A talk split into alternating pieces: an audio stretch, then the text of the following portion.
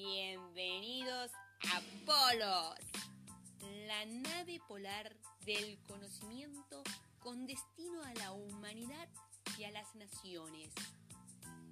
Presten atención a lo que se viene. Recuerdan que hemos visto que expediciones hacia la Antártida fueron financiadas por compañías lobera, como por ejemplo la Enderby Brother.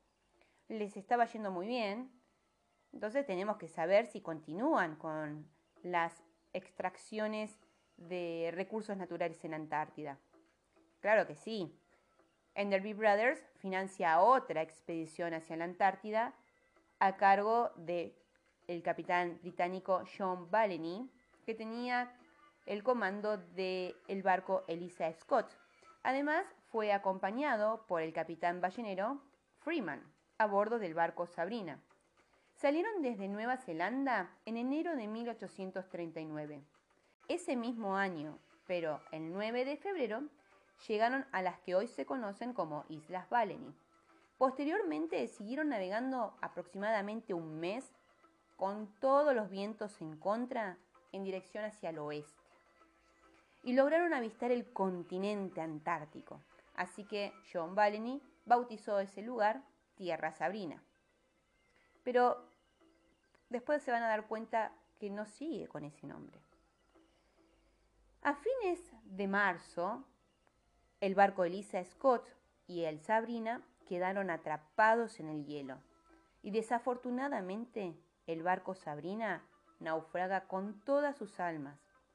Así que el Elisa Scott, a cargo de John Balleny, inmediatamente se retira del lugar y se dirige hacia Inglaterra.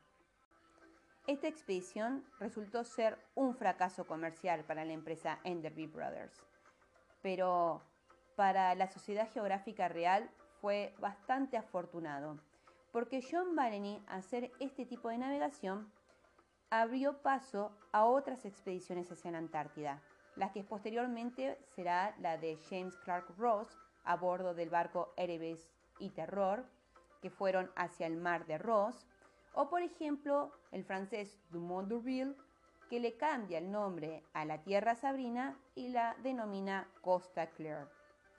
Entonces, la pregunta es, ¿Enderby Brothers ¿Continuará financiando expediciones hacia la Antártida?